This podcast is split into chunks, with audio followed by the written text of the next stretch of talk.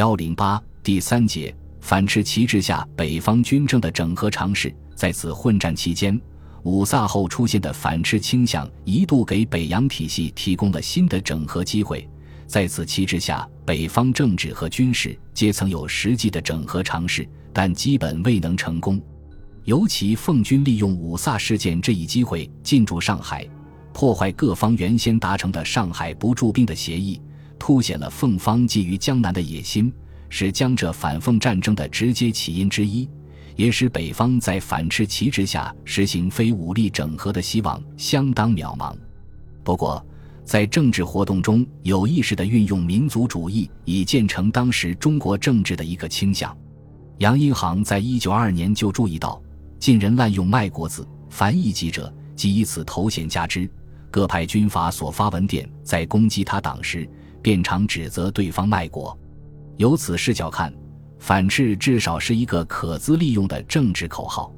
一九二五年十二月四日，正与冯玉祥争夺京津地区的军阀李景林通电讨冯，说冯利用赤化邪说，以破坏纲常明教之大防，其助长赤化风潮，扰乱邦家。若不及时剿除，势将危及国本。而李本人则合格为国。不为党争，不为利战，维持此人道主义，以期舔灭世界之公敌，而挽我五千年来纪纲明教之坠落。这里赤化与纲常明教的对立，更多隐喻着中外矛盾。时服务于训清朝廷的郑孝胥立刻注意到此极好题目，悉无佩服不解出此。此后各军阀的通电中，以反赤为其军事行动证明者便日渐增多。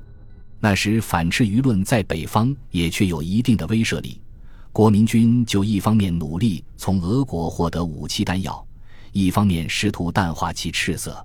国民军第二军的岳维俊在一九二五年底对苏俄顾问斯卡洛夫说：“很多人都认为我是一个共产党人。”原文如此，代表执笔者之疑问态度也。这对工作是有害的。会使敌人借口同以我和冯为代表的赤色危险做斗争来网罗反对派。若说岳维俊本非民党，身为国民党员的国民军第三军军长孙岳也对俄国顾问说：“我不能让你们到部队中去，因为人们可能猜疑我这个直隶督军同情红党。你们是不是最好去北京？”他明言：“我们在思想上是朋友，但现在不是表露这一点的时候。”故孙越也曾拒绝出席苏联驻天津领事的宴会，并对苏俄顾问利沃什解释说，这是因为不想让敌人找到攻击我们亲近的借口。有时讨赤寺有助于反国民军各方的军事整合。据说直奉晋等各方五月十日在北京成立了讨赤各军联合办事处，各派驻以全权代表，以谋军事上之统一，以其彻底的讨伐赤化。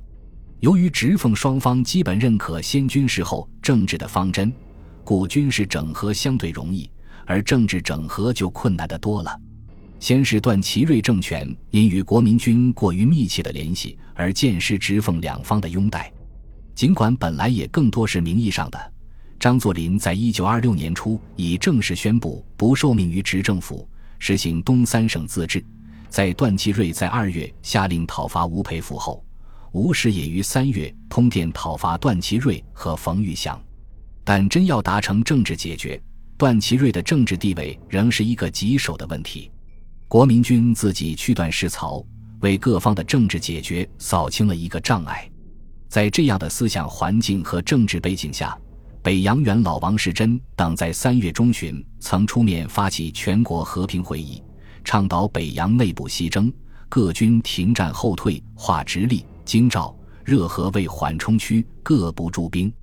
处于劣势的国民军一再表示接受响应和平通电，但张作霖要求国民军还直隶、热河于凤，方可停兵。由于各方反应并不理想，国务总理贾德要率阁员于三月二十五日再次通电祝贺。这一通电经王士珍等修改后发出。有意思的是，内阁通电出拟递达者有冯玉祥而无吴佩孚。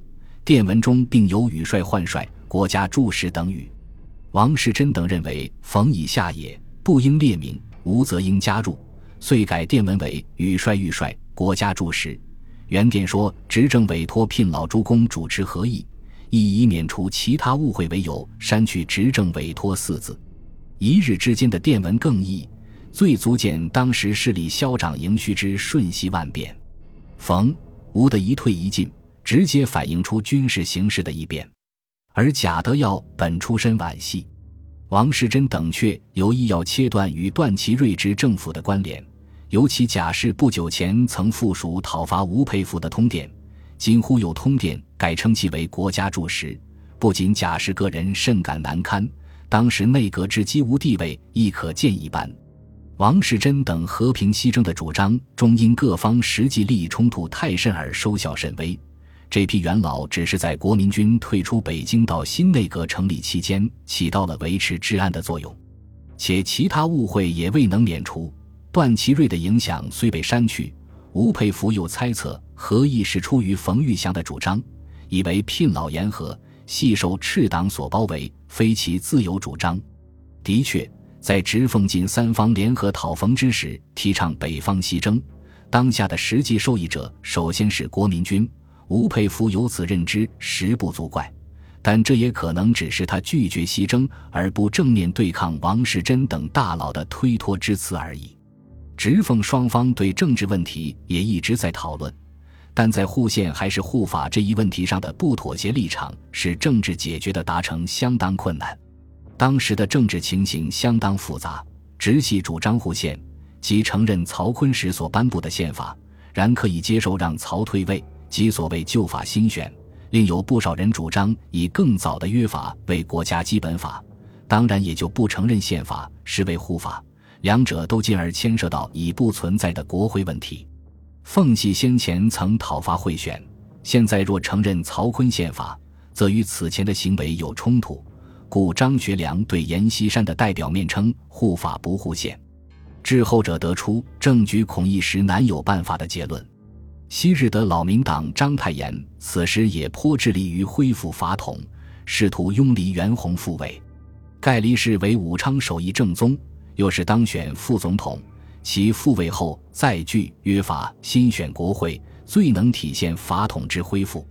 从这个角度言，太炎与不赞成护宪的奉系主张相对接近。他曾于一九二六年四月下巡函杨雨婷商拥离世，杨复函支持，但不愿公开主张，仅于关城。太炎以为及此也足，故觉甚为满意。其实，黎元洪能否重新出山，正取决于究竟有无实力派的真正支持。在直系明确主张护宪之时，奉系虽主护法，其仅欲关城的态度显然不足以恢复黎元洪的地位。